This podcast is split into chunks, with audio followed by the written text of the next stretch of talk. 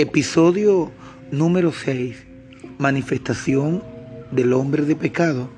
En el episodio pasado hablamos sobre cómo se manifestaba el espíritu del anticristo. Hoy les compartiré sobre la manifestación del hombre de pecado. Hay una gran diferencia.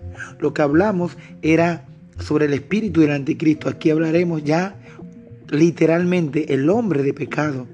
Segunda de Tesalonicenses, capítulo 2 dice, que respecto a la venida de nuestro Señor Jesucristo y de nuestra reunión con Él, que no debemos dejarnos de mover, de mover fácilmente, ni de nuestra forma de pensar, ni en espíritu, ni por palabra, ni por carta, que nadie, que nadie nos engañe de ninguna manera, porque no vendrá sin que antes venga la apostasía y se manifieste el hombre de pecado, el hijo de perdición este hijo de perdición se va a levantar contra todo lo que se llame Dios u objeto de culto, tanto que se sienta en el templo de Dios como Dios, haciéndose pasar por Dios.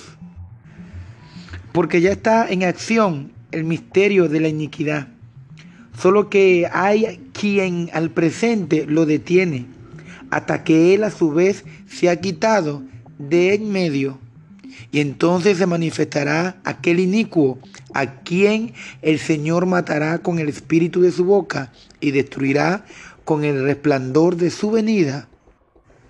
Este hombre de perdición hará, hará grandes señales, prodigios mentirosos y con todo engaño de iniquidad para los que se pierden, por cuanto no recibieron el amor de la verdad para ser salvos.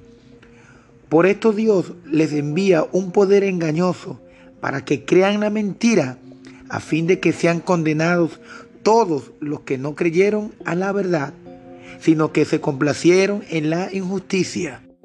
Estamos en los tiempos proféticos, tiempo de apostasía, tiempo de falacia, tiempo de mentira.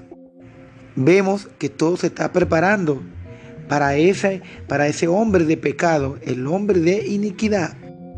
Muchas personas que están viendo los acontecimientos, que cada día las profecías se están cumpliendo al pie de la letra, pero están haciendo caso omiso a las señales que se están presentando. Dice la palabra que hay quien al presente lo detiene. Ese alguien es el Espíritu Santo, que estamos en el tiempo de la gracia y Él nos acompaña. Pero, le decía en el episodio anterior, que él físicamente no está, pero está el espíritu del anticristo, que está morando en muchos falsos profetas y los que aún todavía están por manifestarse. Tenemos que estar muy alerta, tenemos que estar orando y velando, pidiéndole al Espíritu Santo que nos muestre y que nos dé el discernimiento de espíritu para estar atentos. Estas profecías de una u otra forma tienen que pasar lo delicado que es, lo delicado sería que esas profecías se cumpliesen en nosotros.